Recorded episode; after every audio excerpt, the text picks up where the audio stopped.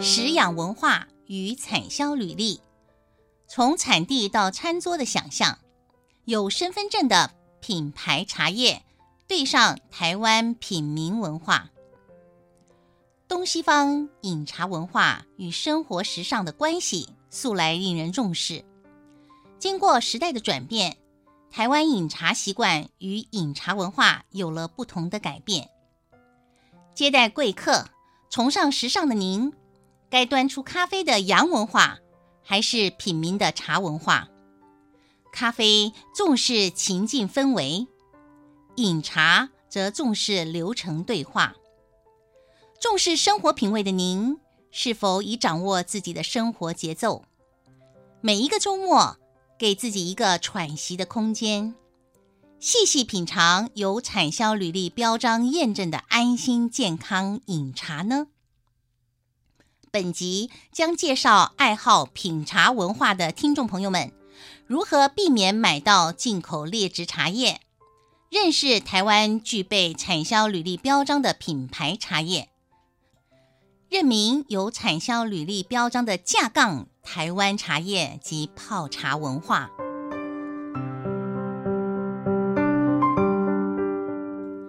各位亲爱的听众朋友，大家好，我是慧兰老师 Lenny，很高兴在空中和大家见面。您喜欢喝茶吗？您知道茶叶也有产销履历吗？台湾初级茶叶一年生产一点三万吨，产值高达七十六到八十亿元，而茶叶零售业更高达一千五百亿元，其中。罐瓶装茶饮就占了两百五十亿元以上，国产茶叶与进口茶叶之净消费量大约是在三点三万吨，其中手摇杯茶叶需求就占了三分之一，显示喝茶人口其实是真不少。先让我说说茶叶的历史故事。十九世纪末，台湾茶主要以乌龙茶。包种茶为大宗，但是到了二十世纪初，印度、斯里兰卡等地所制造的红茶相当多，而且在英国当时的支持之下，红茶很快就取代了中国、日本的绿茶及台湾的乌龙茶与包种茶。未能与英国政府扶植的红茶竞争，日本殖民时期在台湾发展红茶产业。大概在昭和五年，就是西元一九三零年，台湾总督府的《台湾茶叶调查书》中就有清楚的记载，红茶已经与乌龙茶和包种茶的地位平起平坐，奠定红茶日后在台湾的地位。日月潭是台湾阿萨姆红茶主要的产地。日本大正十四年。也就是西元一九二五年时期，台湾引进茶种，开始在台中洲新高郡鱼池庄试种。茶树种植在海拔六百到八百公尺，在土地肥沃的鱼池盆地中，温暖湿润。茶树叶上集结雾水，流至叶柄、枝头、树干，再流入土中。土层深厚，雨量充沛，常有云雾缭绕，且日照时间较短，构成茶树生长的天然佳境。因此，红茶在鱼池确实得天独厚的生长环境。今天本节目的食养文化系列，从产地到餐桌的想象，分别邀请到两位专家，一位擅长卖茶，一位擅长喝茶。让听众朋友跟着我们，也能找到台湾在地的产销履历好茶。首先，来听听把日月潭红茶卖得呱呱叫的南投县鱼池乡王威文总干事，请教他如何把鱼池乡农民的茶叶华丽转身，包装成上亿商机的日月潭红茶。我们请到南投县鱼池乡农会总干事王威文。今天呢，非常高兴访问到啊鱼池农会的总干事啊，鱼池乡农会总干事王威文先生，王总干事。那么王总干事呢，对于这个鱼池乡在做这个阿萨姆红茶，还有不同的红茶种类呢，是专家。今天我们真的很荣幸能够请到王总干事来到节目当中啊，总干事先跟我们听众朋友问候一下。呃，听众朋友你好，主持人你好，大家好，我是鱼池乡农会的总干事，我叫王威文。那我在任职总干事已经有十几年的时间，那这十几年来，我都致力在推广我们的日月潭红茶。那要怎么推广，把我们的红茶推广到我们年轻的消费者族群当中呢？这是我这十几年来在做的事。因为大家都说喝茶是喝老人茶，但是我相信喝红茶是时尚的，喝红茶是。是让你开心、让你愉悦的，所以说我希望借由我们新新的推广方式，可以让更多的消费者来喝到我们的日月潭红茶。南投县鱼池乡呢，是台湾阿萨姆红茶的故乡哈。那么，呃，我想光是农会生产的茶种呢，好像就有台茶八号、十八号、二十一号，还有山茶四大红茶的茶种。究竟这些茶种从色香味来看有什么不一样呢？其实我们这里的红茶跟大跟其他的茶区不一样。老实说，从我们大叶种红茶兴盛之后，很多小叶种的茶区也开始在做红茶，就是所谓的乌龙红茶。那我们这里跟其他的茶不一样，就是我们是大叶种，它是小叶种。最大的区别就是我们是乔木，他们是灌木。然后还有呢，我们这里的四个品种，其实我们是从呃日治时代就开始种红茶到现在。我们的文献上就是显示，在一九二二到二五年之间，我们就开始。在我们的这边的山山上跟丘陵里来种红茶，嗯、那我我们先首先当然是种先种阿萨姆了哈，阿萨姆就是从阿萨姆省拿去拿过来的阿萨姆的品种，嗯，然后因为那时候有日本的呃改良厂哈，日本那叫叫试验之所，茶叶试验之所，那后来就是我们现在的茶改厂，那开始来研发呃属于我们在地的这些品种，所以说就有台茶八号、台茶十八号、台茶二十一号的产生，那他们的产生呃为什么有号码？那其实那是因为它的顺序啦，那还。那我们最主要还有台湾山茶，那这四种茶，四种品种的茶，老实说，它喝起来的口味都不太一样。那台茶八号，它喝起来就比较像阿萨姆，它就具有麦麦芽香，然后又它的滋味就比较浓浓浓郁。那台茶十八号呢，就是在民国八十八年推出的品种，那时候刚好就是我们地震的前一年推出一个红茶的品种，那我们选定了台茶呃。呃，日月潭红茶，当我们要复兴那时候一乡一特产要复兴的产业，所以说在台茶十八号就是现在还有很非常的知名，因为它最大的重点就是它具有天然的肉桂香跟薄荷味。那、嗯、那我们刚才我们主持人还有提到说有个台湾山茶，其实台湾山茶就是我们台茶十八号的副本，就是他的爸爸，它是。呃，由台湾山茶跟我们缅甸的大叶种布马来杂交而成的。嗯嗯。啊，那我们的山茶它就是具有我们呃这种大地之香，也就是说比较偏木质调一点，但是有的时候也会有点花香。它是一个非常有特色的一个品种。那其实它在文献里面记载，已经在我们我们水沙连地区已经有四百多年以上的历史了。是。那再来还有一个台茶二十一号，它叫红韵，嗯、那就是韵味的韵，它。它就是它的它的香气就是偏那种云香花科的花香。那刚刚呃总干事有讲到，就是说嗯不同的茶种分为像阿萨姆啦、红玉啦、红韵呐啊原生种的这个山茶嘛，这些不同种类的名称，你们主要是因为针对消费者的需求不同、口感要求不同而特别设计过吗？还是有特别的理由把它分为不同的这种名称的这个代号呢？那它这些茶都是制红茶，那也适合种植在我们的鱼池乡日月潭地区。所以说，我们就是把我们日月潭地区所种的这四种品种的茶来分分开包装，让我们的消费者来品尝。嗯、那因为茶是嗜好性的产品，所以说有很多人问我说：“呃，总是你最喜欢喝哪一种？”其实我每一种都喜欢喝。那有很，因为有人喜欢花香，有人喜欢果香，有人喜欢薄荷香，嗯、所以说我们都会请消消费者先试喝一下，他喜欢哪一个品种。那我们并不是说，呃，我们针对不同的消费族群去开发不同的品种，因为这个品种都已经种植在我们鱼子酱里面已经好几十年了。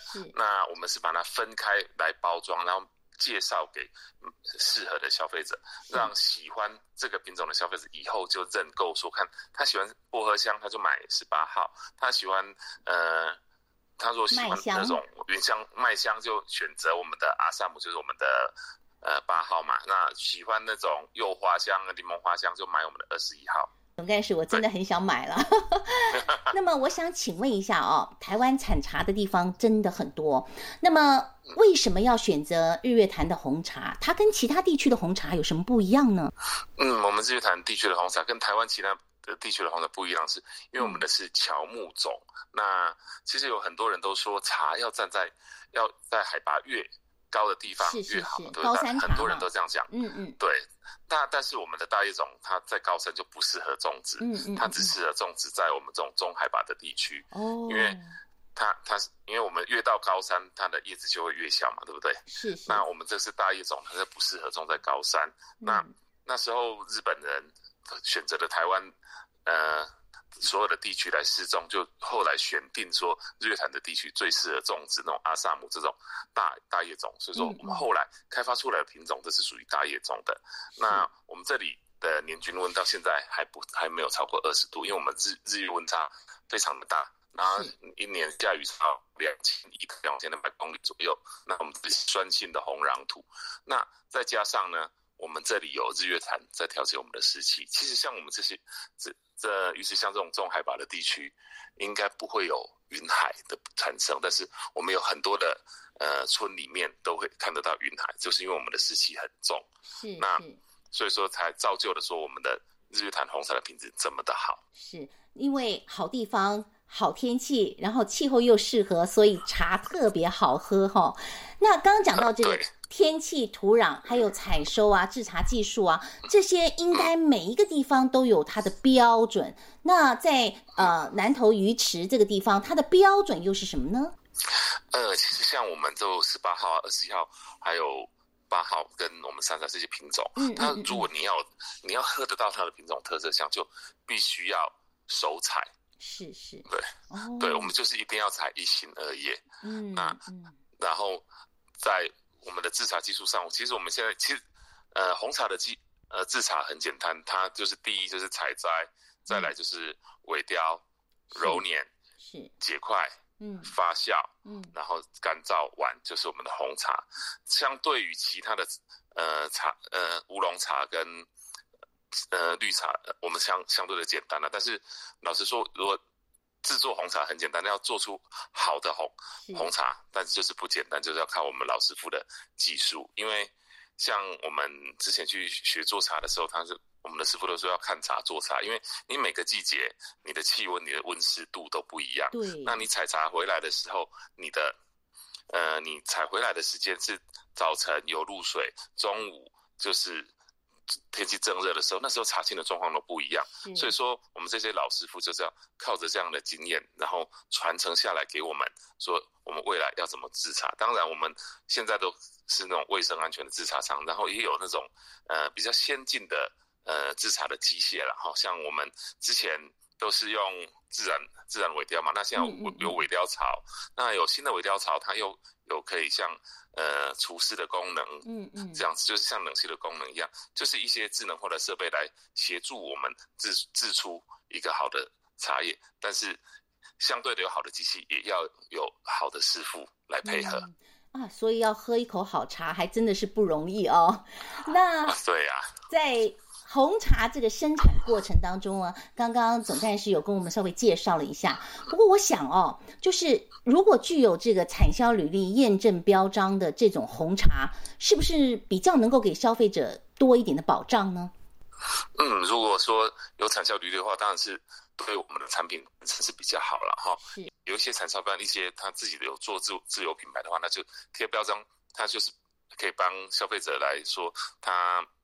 来检他，因为对他可以把关他整整体内容。说他在种植的时候，因为刚开始要申请的时候要验土、验水、验产品，是是，都要来来做检验。然后你在种植的过程中，你今天你去除草啊，你去那施肥啊，你去喷农药啊，你全部都要符合他、嗯嗯嗯、它的规范要求，对不对？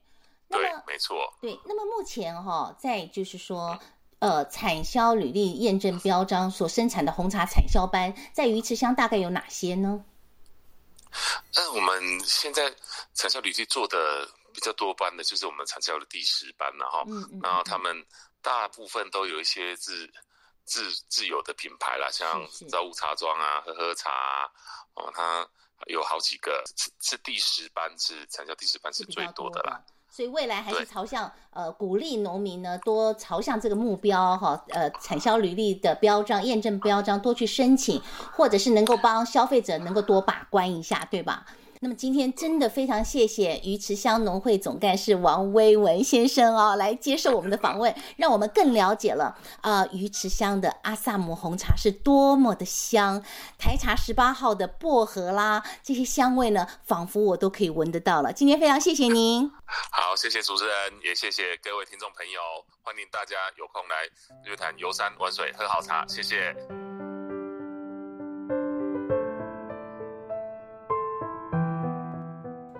接下来，我们今天的节目也好不容易请到一位重要的来宾，是台湾讲茶学院的共同创办人，也是目前茶院的总经理汤颖山汤总，是一位名副其实的品茶专家，在各大企业、旅游业担任品茶专业授课讲师，已经累积至少十几年的品茶专业。来自他所企划出的茶叶时尚研究课程真的不少。今天我们要和他聊一聊，如何把茶叶喝得像咖啡一样有时尚、有品味，成为台湾人日常生活当中的一部分。今天非常高兴访问到台湾讲茶学院的创办人汤颖珊总经理啊啊，汤颖珊总经理呢，其实呢对于茶道啦，还有这个茶的文化啦，特别理解。那我们今天很高兴访问到他，Sunny 你好。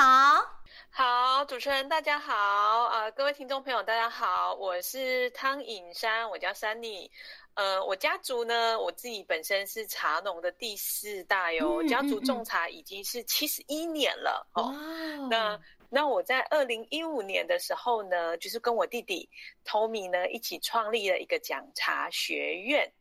对，所以呢，我们就是在推广茶叶的知识教育。那今天非常有荣幸呢，能够受邀主持人的邀请呢，来跟大家分享一些呃，我们可能对于茶文化或是茶叶品评一些看法跟经验。嗯，谢谢 Sunny 哈。那您觉得国人通常来讲喝些什么样的茶叶啊？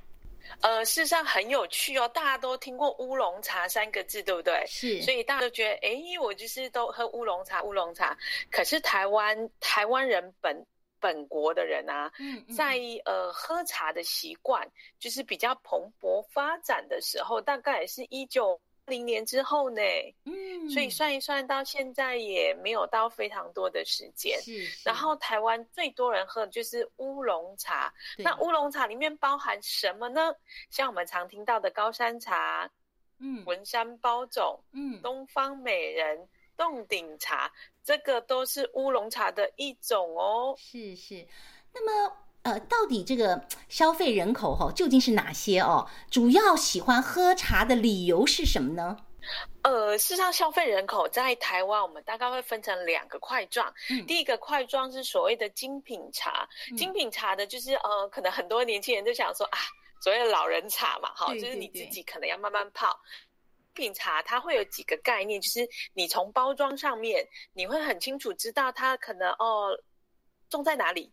有产地啊，嗯嗯嗯、然后它大概是什么风格的茶，比如说它是洞顶茶，或者是高山乌龙，嗯、甚至于它有些会标注说它是哪一个季节的。好，然后另外一个块状叫做商用茶，嗯、商用茶就是比较常呃。呃，手摇饮料店的哈，然后或者是罐装饮料的，嗯，这个都是商用茶的范畴，嗯，所以当然商用茶是比较方便性嘛，就是比较方便性的，直接就是买就直接喝。那这两个部分对于年龄层跟呃生活形态的样貌，真的会有一点不太一样。嗯，嗯，对于比较年轻人啊，或是呃学生族群，或是呃刚开始的上班族，他们当然就会求比较快速。嗯，所以像说瓶装饮料啊，或者是手摇饮料，他们就哎比较多会是在呃购买这个部分。嗯，那慢慢慢慢，你可能到了需要跟别人谈生意啊，或是一些呃可能有些主管级啊，当然也是就是年纪 开始有了，啊，嗯，就是在中间，嗯，中间。对，这个这个部分的人呢，呃，就开始慢慢的，你会接触到，我可能直接这样用泡的，好，可能用马克杯泡也好，或者是我用小壶来泡也好，对，所以比较简单，可能从年龄上来分，然后或是你可能接触社会，如果刚进社会的，就比较会是商用茶的部分这样子。Sunny，你刚刚讲到一个非常重要的重点，就是你在不在意喝进去的东西是什么？那你觉得台湾目前这个？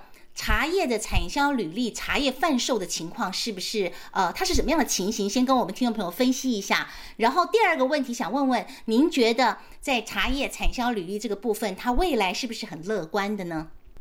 呃，产销履历后真的不陌生，因为我在二零零八年的时候，嗯，我我刚才讲说我们家种茶种茶七十一年嘛，是是，然后我们家族在二零零八年的时候就通过产销履历到现在喽，哇，所以你看现在已经十几年了，哦，所以我们算是第一批很早期，因为产销履历大概二零零七年的时候开始正式推广嘛，那、嗯啊、我们在二零零八年的一月就通过了这样子，嗯。嗯嗯实际上，我觉得这是一个非常非常棒的一个概念，因为它就是从产地到餐桌。嗯嗯，是，是。因为消费者他想要了解说，呃，我到底喝进肚子里面是什么？嗯、实际上，我透过产销履历这个政府把关这一个算是认证哈，是，他就可以很清楚知道这个过程。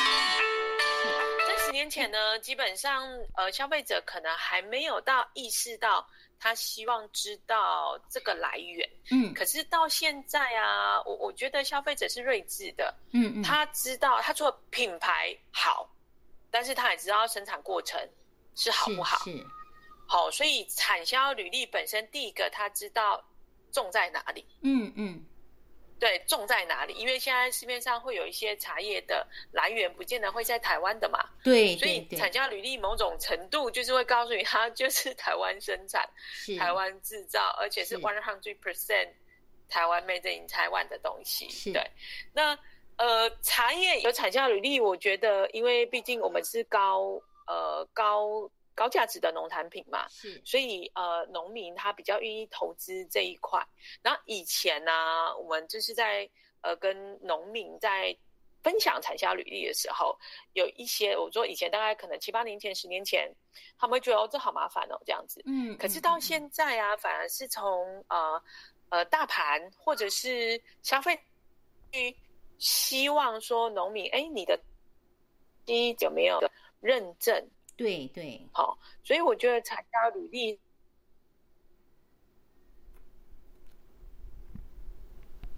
需要一段时间啦。那也履历这个不见得只有在茶叶，它在所有台湾农产品都有嘛。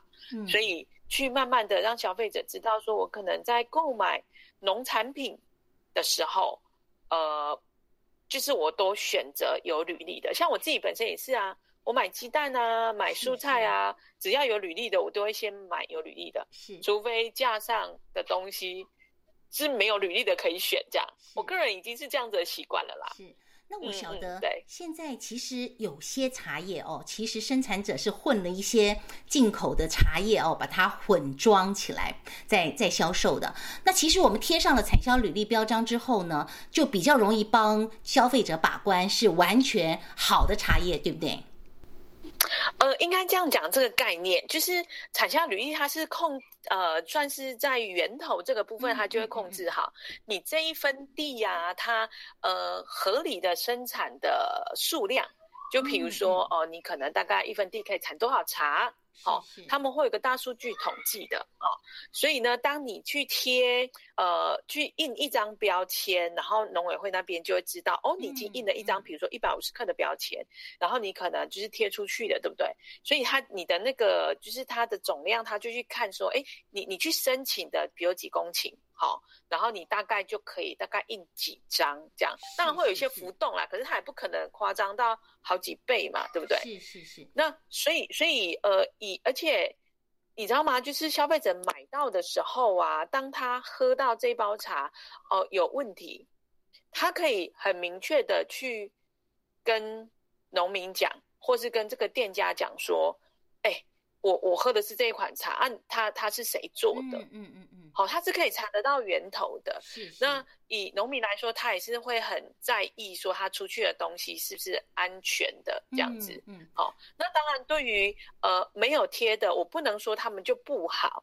嗯、我觉得这只能是说一个风险的概念。是，是，因为如果他没有贴，然后其他的他是不是？百分之百都是同一个农民产的，也许是，也许不是。但是，是不是这个店家可以跟你 guarantee？这个我们就是哦，我们消费者很聪明嘛，你自己可以去评估这所谓的风险。但是也也不能说哦，没有就百分之百是被混查，我们不能这么说。是是，那我们只能说，我们来选择有产销履历的。它就是至少百分之百，它是一定是安全的嘛？是，是，因为农药检测这个部分已经都会逐批检测啊，然后还有比如说有没有重金属污染，嗯，然后呃灌溉水源有没有问题，好，这个都会做检测的。有些农民呃，有些消费者很可爱哦，他都跟我说，哎，你们的东西有没有去验 SGS？嗯，然后我就会跟他说，哎，你有没有仔细看 SGS？它是一个公司，那。嗯你要去看它里面验什么？它是验一百多种农药，还是验三百多种农药，还是说它是验重金属？嗯，我都一样可以给你 SGS 报告。可是你们仔细去看里面是什么？所以这也是透过为什么我们在做茶叶教育，就是你要有分辨这个产品，或者是分辨这个知识是正不正确的能。是是。好，当然。呃，政府帮我们把关嘛，贴了这个，我们就不用太担心。好、嗯嗯，但是我们要去更仔细去了解，哎，这个，哎，拿到这个认证不是一件容易的事呢。是，那我想再问，这个这个农民都花非常多心思的。嘿，对，那我想再问一问哦，就是说，像你们家已经有七十几年做茶的历史，呀，有申请到产销履历标章呢，也十来年了哈。您觉得市场上消费者呢，是，是不是已经开始意识到？嗯，茶叶上面需要产销履历标章这种意识呢，他们是不是已经具备了呢？嗯，我们当初哈会去申请产销履历，有一个比较大的点，就是以茶叶叫嗜好性饮品，所以嗜好性饮品，他们大概大部分以前的买卖都是跟认识的人买。嗯，好，我可能信任这个茶农，我就跟你买，或信任这个茶商跟你买，所以我们是基呃立基在基本上的信任，所以。如果是像这样的客户，我有没有贴产销履历？嗯，对我来说，我就是只是多一个加分一点点，可是并不是去导致于他要不要跟我购买，因为我们已经建立长期有意义的关系了。好，嗯，但是如果你要推广给本来就不是你的消费者的客户，比如说你可能上了一个大的通路，然后或者是在网络上。